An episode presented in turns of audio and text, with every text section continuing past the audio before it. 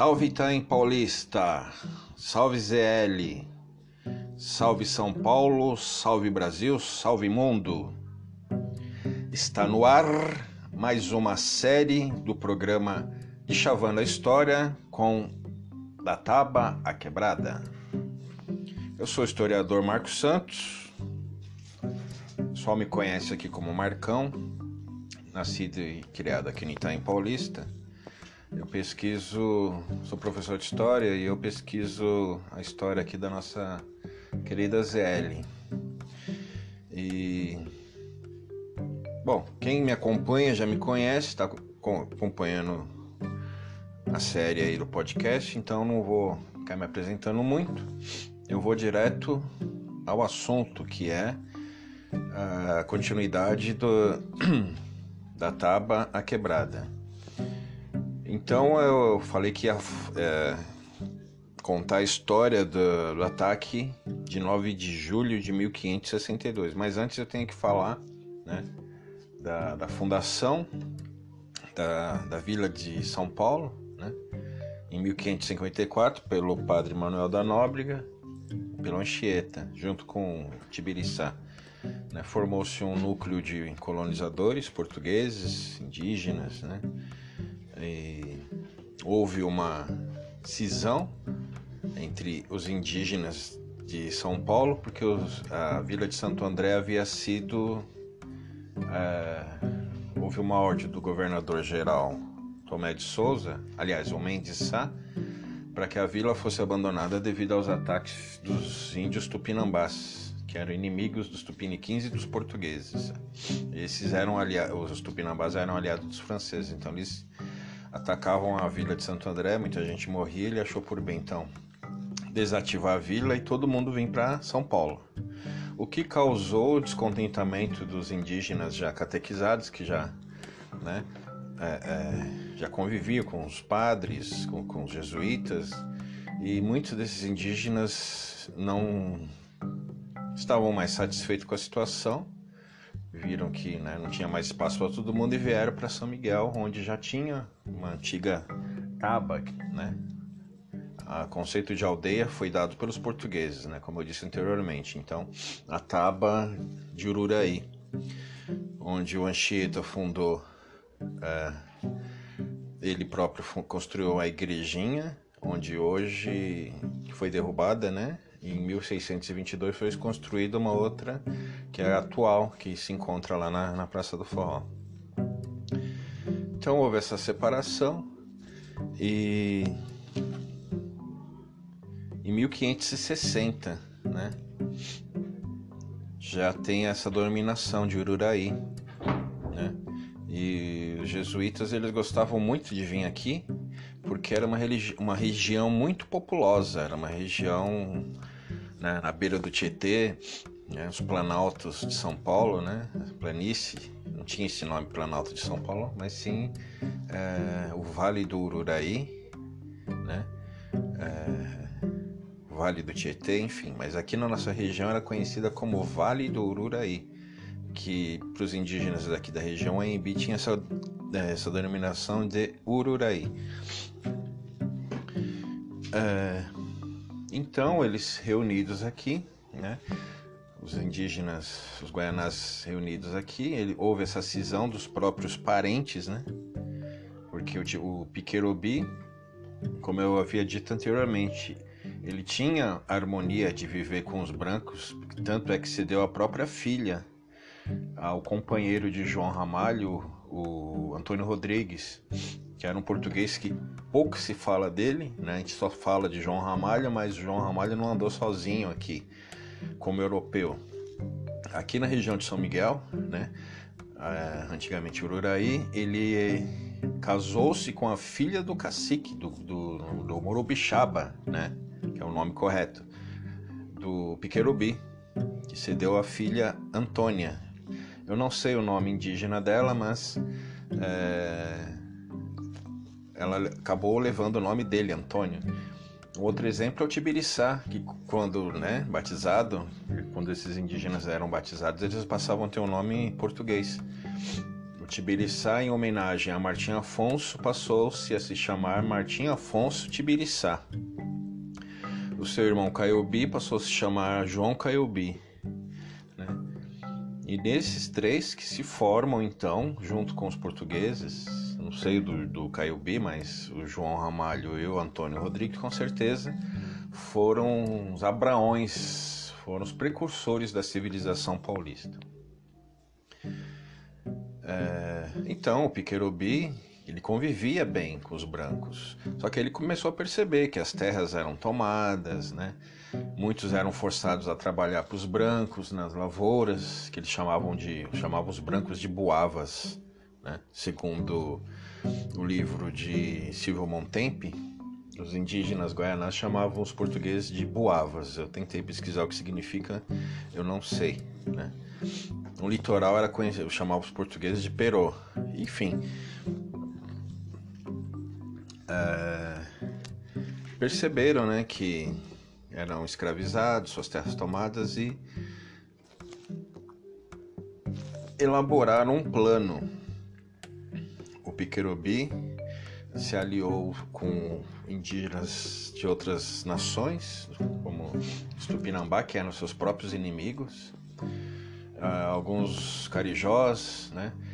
Uh, Juntou-se, né? Várias tabas, várias aldeias de várias regiões, onde é conhecida na história como a Confederação dos Tamoios. Como eu disse, os tamoios, também conhecidos como é, tupinambás, viviam ali na região do Vale do Paraíba, Rio de Janeiro, sul da Bahia, né? até no Maranhão.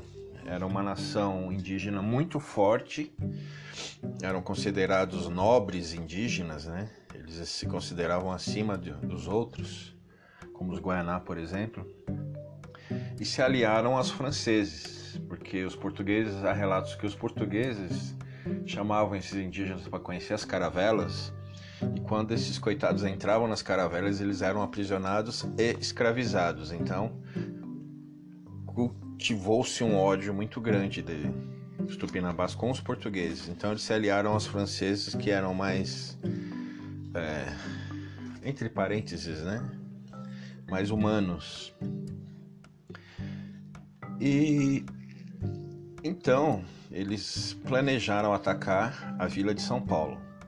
O próprio Piquerubi, é, daqui de São Miguel, juntou né, alguns guerreiros, o seu, levou o seu próprio filho, é, Jaguaranhon. Piquerubi significa peixinho verde e Jaguaranhon, cachorro louco. Se eu não me engano, é cachorro louco. Né? É... Então se juntaram com outros indígenas, né? e cercaram a vila. Na manhã de 9 de julho de 1562, a vila de São Paulo do Campo, que não tinha o, o predicativo de Piratininga, era conhecida como São Paulo do Campo, assim como Santo André era chamado de Santo André da Borda do Campo. Né? Então São Paulo foi atacada durante três dias e houve resistência, né? Porque o Tibiriçari também convocou os, várias aldeias, né, vários parentes também de outros lugares para reforçar a defesa da, vi, da, da vila de São Paulo. E então houve um cerco, né, durante esse tempo.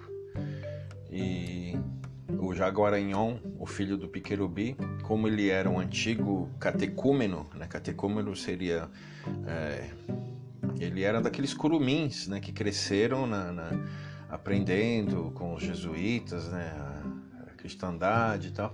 Então ele conhecia os lugares no colégio ali, onde hoje é o pátio do colégio. Ele entrou por trás, subiu aquele morro, né, que a gente vê hoje, e subiu por trás, onde tinha uma plantação de hortaliças. Só que ele não esperava que tinha uma defesa forte. Ali ele foi alvejado por várias flechas, vindo a, a morrer as mulheres, né, tanto as brancas como as indígenas, as, as mamelucas ou as caboclas, né, que seriam as filhas das indígenas com os portugueses, eh, se protegeram na igreja, fecharam lá com a porta lá, com a porta era de madeira, tinha né, uma certa proteção, as paredes de taipa de pilão grossas, então era uma, um refúgio. E ali elas ficavam orando enquanto durou esse, esse, esse ataque, né? O ataque repelido com a defesa. Após esse período, né, os que cercavam a vila, né, tiveram vários feridos, alguns mortos e começaram a recuar, onde o pessoal da vila de São Paulo começou a ir para cima, né, contra-atacar, onde se prendeu alguns, o próprio Tibiriçá com uma com uma, uma espada de pau conhecida como borduna, né, é, sacrificou né, esses inimigos aí diante de todos, assim, a fúria dele era tremenda. E não se ouve falar mais do Piquerobi. Piquerobi provavelmente se reco... ou foi morto em batalha ou se recolheu na selva, mas é quando é, São, São Miguel se curva, né? É quando Ururaí se curva a as leis é, dos portugueses, né? enfim, a doutrina dos padres. E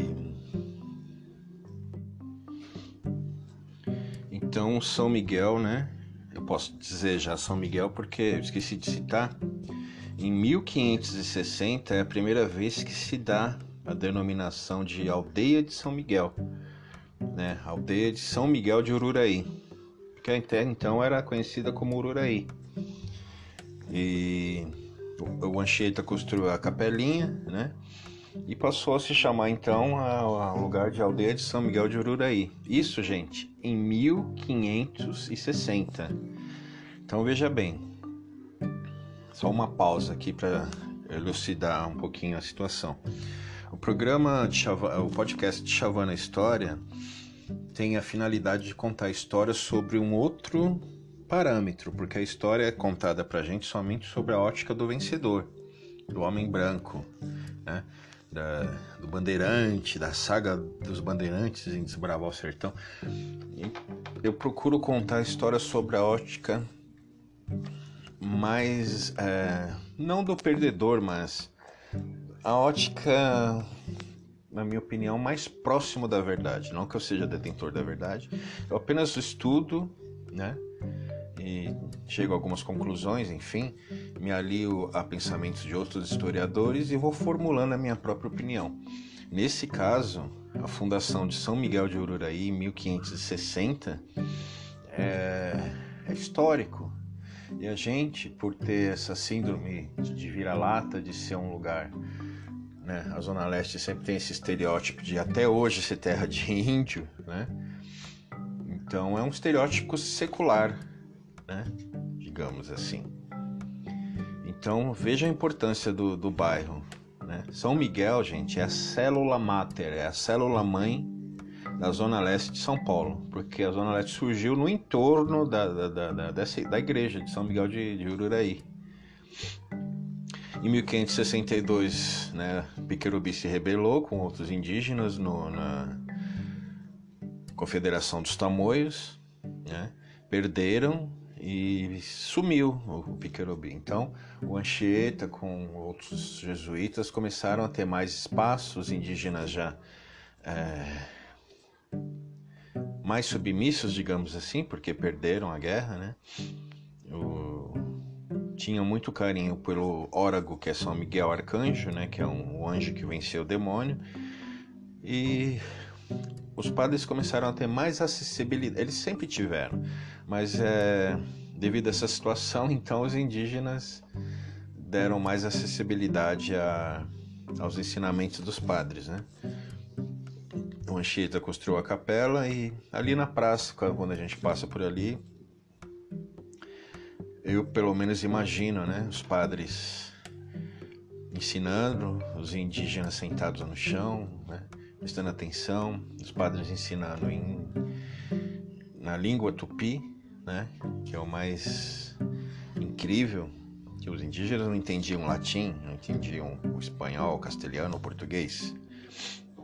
Então o Padre Anchieta estudou a língua deles, aprendeu com outros que já estavam aqui há mais tempo que eles e ensinava em tupi, né? Ensinava catequese, ensinava as primeiras letras em tupi, Pai Nosso em tupi, então é um marco aqui na nossa região.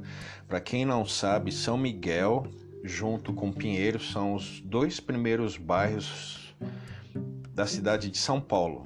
São Paulo se resumia entre São Miguel, o centro da cidade e Pinheiros. Posteriormente, outras vilas, né, foram fundadas ao, no, ao longo do Tietê, que seriam as 12 é, aldeias, melhor dizendo, aldeias que teriam sido fundadas pelo Padre Anchieta. Né? É, eu não sei todas de cabeça, porque o programa aqui é espontâneo, eu não vou decorando nada, eu tenho alguns tópicos aqui, o resto é de cabeça, de coisas que eu já li, né, as referências.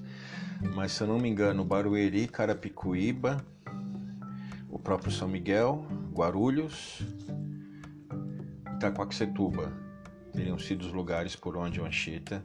As outras né, demais eu não sei. São Miguel tinha uma importância tão grande, gente, que em 1567 houve um padre visitador. Esse padre ele veio da Europa para visitar o trabalho dos irmãos jesuítas junto aos indígenas. O nome desse padre era Inácio de Azevedo. Ele passou por aqui, passou por Pinheiros, em outros lugares da, do litoral, né, para conhecer o, o, trabalho, o progresso que os jesuítas estavam na, na cristianização dos indígenas. Ele retornou para a Europa e depois de um tempo ele juntou outros 39 jesuítas para vir para cá para o Brasil, né, para continuar o trabalho de cristianização dos indígenas.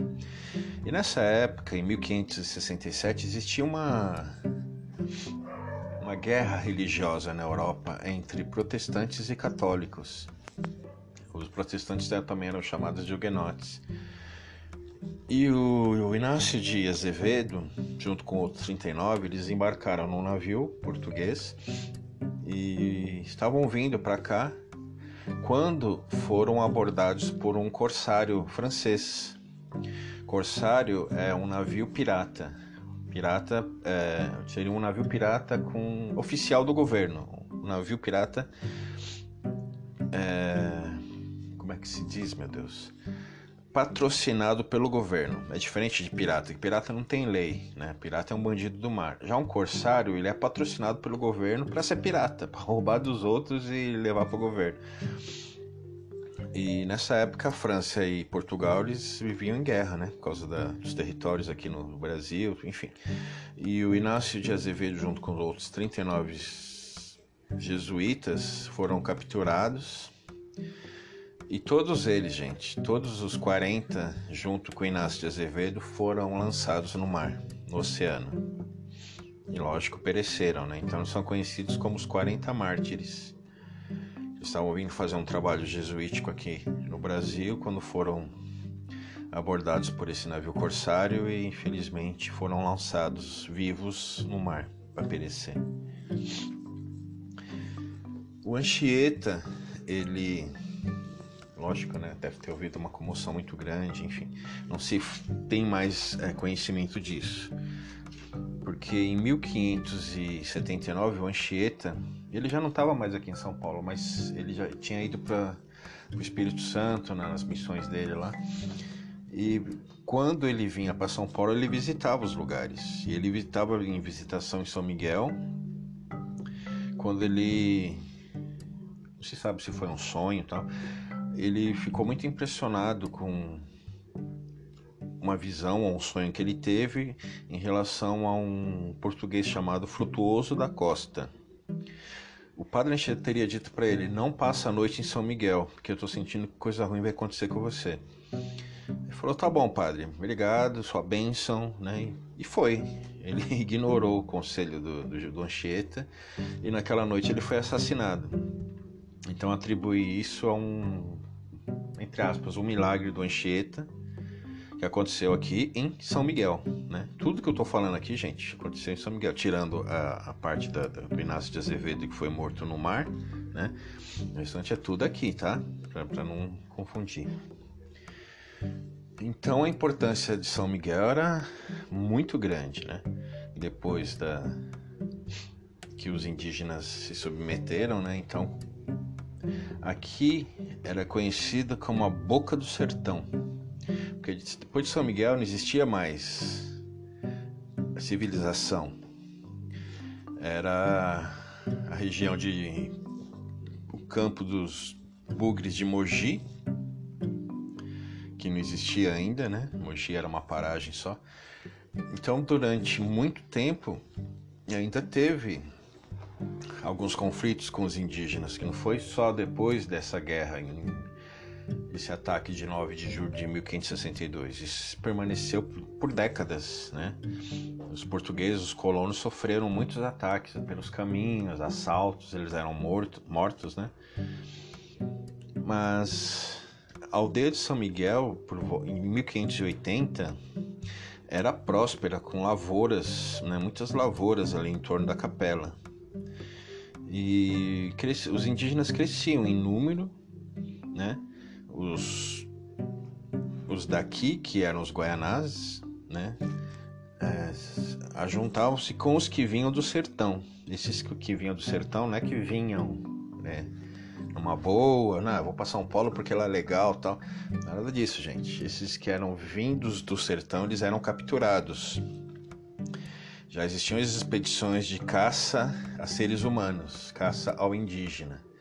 Porque o bandeirante, o português, ou o caboclo, era o filho do bandeirante com índio, falava: Vou ao sertão buscar o meu remédio. O que, que é isso? Remédio era a gente para trabalhar na roça, nas lavouras dele português mesmo ele tinha por uma desonra muito grande de trabalho braçal. Então eram acostumados com os escravos desde a época dos romanos, onde eles mesmos foram escravizados, aí já é uma outra história. Mas escravidão para esse povo era uma coisa muito comum, então a caça ao ser humano, o tráfico de seres humanos era muito grande.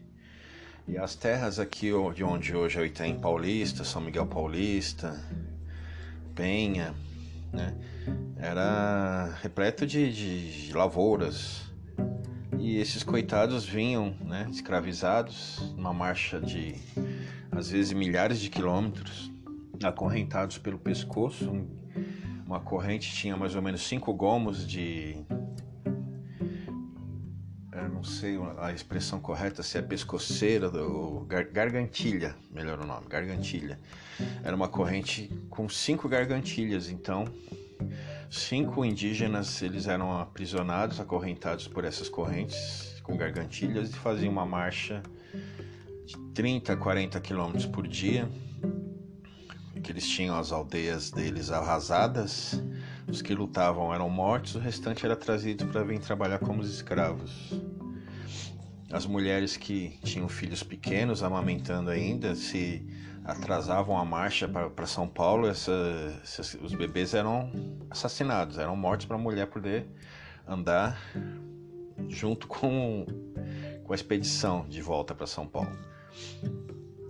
E há relatos que esse povo tinha direito a somente uma espiga de milho por dia, uma marcha forçada de milhares de quilômetros aí.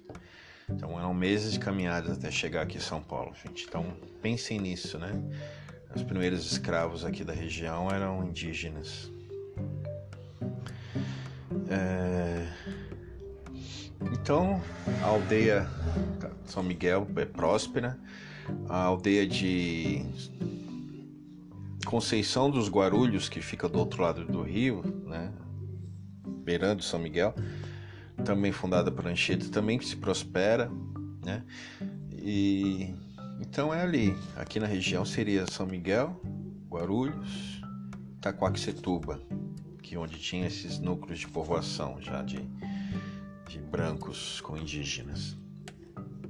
E só uma curiosidade, né, para falar de como eu contei anteriormente, né, o, o o Anchieta, ele tinha um carinho muito grande, né? Ele criou-se ali na, na ilha, nas ilha, ilha de Tenerife, uma ilha que pertence à Espanha, E na vila que ele vivia tinha a capelinha de São Miguel Arcanjo e a igreja de Nossa Senhora da Conceição.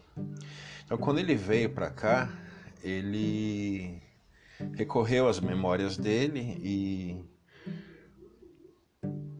dedicou ao anjo Arcanjo Miguel a região de Ururaí, que é o bairro de São Miguel, e a Nossa Senhora da Conceição em Guarulhos. E os indígenas do lado de lá do rio, olha que interessante, eram não eram os Guaianá os Tupiniquim, eles eram os Maromomis. Maromomis, eles falavam uma outra língua. Eu não sei se é da corrente G, mas não era do Tupi-Guarani. E os indígenas daqui, o povo daqui, viam que eles eram diferentes, eles eram baixinhos e barrigudinhos. E o povo daqui colocou o apelido deles de Guaru, porque Guaru era um peixe pequenininho, barrigudinho também. Porque eles não conseguiam falar os maromimis, os maromimis, né? Era um nome meio... Ficou mais fácil os Guaru. Ah, os Guaru, os Guaru virou os Guarulhos. Então hoje, é, o bairro de Guarulhos tinha a denominação inicial de Nossa Senhora do... É, Conceição dos Guarulhos. Então, Guarulhos é, foi um apelido que pegou e tá aí até hoje é o nome do município, né? Voltemos então a, a, a aldeia de São Miguel. Eu me equivoquei, eu falei que a primeira denominação de São Miguel foi em 1560, mas não é verdade, gente. Eu me equivoquei. Na verdade, a primeira denominação a aldeia de São Miguel foi em 1586, onde aparece já nos primeiros documentos, primeiros documentos da época, referência a São Miguel de Ururaí. Então foi em 1586, tá? Por volta de 1590, o capitão Mor, Jerônimo Leitão, que era o comandante da, dessa região, ele aqui não tinha um, um, um, capitão, digamos assim, um comandante para comandar isso aqui tudo. Então ele recomendou um português chamado Gaspar Colasso. Colasso é uma família, né, proeminente de São Miguel, tem algumas ruas aí com o sobrenome Colasso. Então o primeiro Colasso foi o Gaspar, né? Ele era capitão da aldeia de São Miguel. Ele era homem de confiança desse Jerônimo Leitão. E ele era a favor dos indígenas, porque era assim, gente. Os de São Paulo, eles, eles achavam que assim, existe uma, uma lei que vem de Portugal desde a Idade Média, desde o rei Afonso, que ao se fundar uma vila, as, os limites dessa vila são seis léguas para cada lado. Seis léguas é equivalente a uma légua tem 6 quilômetros. Né? São mais ou menos uns. Não sei, 6 léguas não, mas. É mais ou menos 12 quilômetros. Uma légua, duas léguas, três léguas, seis. Duas léguas para cada lado. Eu não sei se eu falei besteira, mas tinha um, uma lei medieval que era seguida. Então, segundo o pessoal da Câmara, da Câmara de São Paulo, da Vila de São Paulo, que já tinha uma Câmara com pelourinho, onde se fundavam as leis e tal, o pessoal do conselho, os camaristas, eles diziam que a terra de São Miguel era pertencente a eles, né? Por causa da, da lei e tal. Então eles se sentiam no direito de vir aqui e escolher alguns indígenas para vir trabalhar para eles. E os indígenas não podiam falar não. Esses indígenas eram os que lá atrás perderam a guerra, que seriam os guaianás, junto com outros que vinham do sertão, né? E então não podia falar não, gente. Ou ia, ou ia. Esses coitados faziam todo tipo de serviço, desde lavoura, é, soldados, carregadores de mala, tropeiros. É, era um pau para toda obra, digamos assim. Era o peão. O que, que é o peão? É o cara que anda a pé, porque o nobre ele para guerra ele ia a cavalo o soldado ele ia a pé, então era chamado de peão. Não tem nada a ver com peão de girar, é peão de pé, de andar a pé. E aqui era um depósito generoso de peões para trabalhar para os colonizadores. É, então, a região se prospera bastante, né? porém os ataques dos indígenas contrários, os bugres de Mogi, é, continuavam.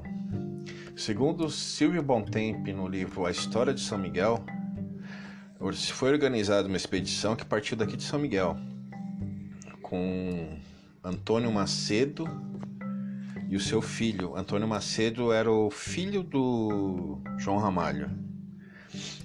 E o Antônio Macedo e seu filho Tamarutaca. Eu não me lembro o nome dele, mas Tamarutaca era apelido. A Tamarutaca era uma espécie de lagosta que vive em água doce, né? E era o apelido dele. Essa expedição se formou aqui e estavam indo para o sertão. Se sabe se para Minas, né?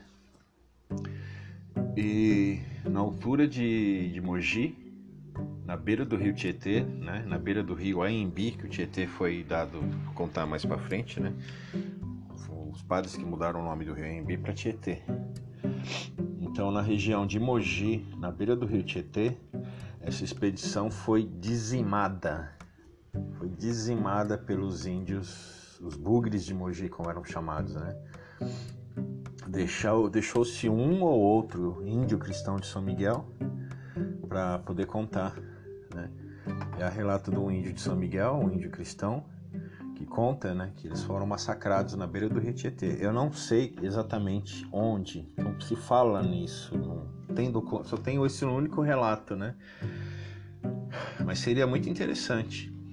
E foi aqui na região de Mogi, né? Esse que os bandeirantes, a gente tem aquela coisa do bandeirante, né? Como eu disse lá atrás, aquela coisa europeia, né? De barba grande, chapelão, com o arcabuz, que é a espingarda e tal.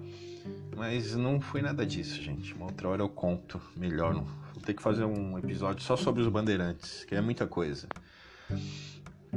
Então, é... eles foram dizimados em 1593, já no final do século XVI, aqui na região de Mogi, tá? E acho que por enquanto é só são Miguel tem muita história ainda, né? Como eu me refiro a São Miguel, gente, é, na, na, no sentido de espaço, não visualizem só aquela região de, da Praça do Forró ali, né? mas toda a região onde se abrangia Ururaí, que seria desde a, do Ticoatira, ali na, divisa, na, na Penha, até a divisa de Itaquá com Poá, no Rio Goió. Então tudo isso era São Miguel. E é muita história, é muita coisa. Eu vou terminando por aqui, né? No próximo assunto eu vou dar continuidade aí, já na parte de esbulhos das terras dos índios e a construção da capela atual, né? Que a gente passa ali pela Praça IV, que ela foi erguida em 1622 e outras curiosidades aí da nossa quebrada, surgimento né, da nossa quebrada, a primeira quebrada de São Paulo, ou digamos, a primeira quebrada que não foi no litoral, né, surgiu aqui. Como eu disse, São Paulo, é, os dois bairros mais antigos de São Paulo é São Miguel e Pinheiros. Então é muita história, muita coisa. Eu vou ficando por aqui. Aguardo vocês na próxima semana. Acho que essa semana não deu para gravar, eu tive algum problema por ordem né, pessoal, mas eu acho que eu vou fazer uma, um outro episódio nessa mesma semana. Então vocês fiquem atentos aí, né? Quem gosta de história vai me acompanhando, porque a história aqui ela é de chavada, ela é esmiuçada, ela é contada de uma forma diferente, não contada pelas elites ou aquilo que a gente aprende nas escolas, mas contada por alguém que é daqui e sempre indagou por que, que tem tanta coisa antiga aqui e a gente não conhece. Então essa é a minha bandeira, essa é a minha meta e tamo junto aí. Beleza? Mais uma boa semana para todos. Quero dar um salve aí para todo mundo aí do Itaim Paulista, minha quebrada. Pessoal que está me acompanhando aí, muito obrigado pelo prestígio, é uma honra poder contar a história para vocês e a cada episódio eu estou procurando melhorar mais, né? Eu não sou radialista, não tenho experiência nenhuma, sou um simples professor de história apaixonado pela história da nossa região. Beleza? Grande abraço para todos, fiquem com Deus e se cuidem. Aoa, até mais.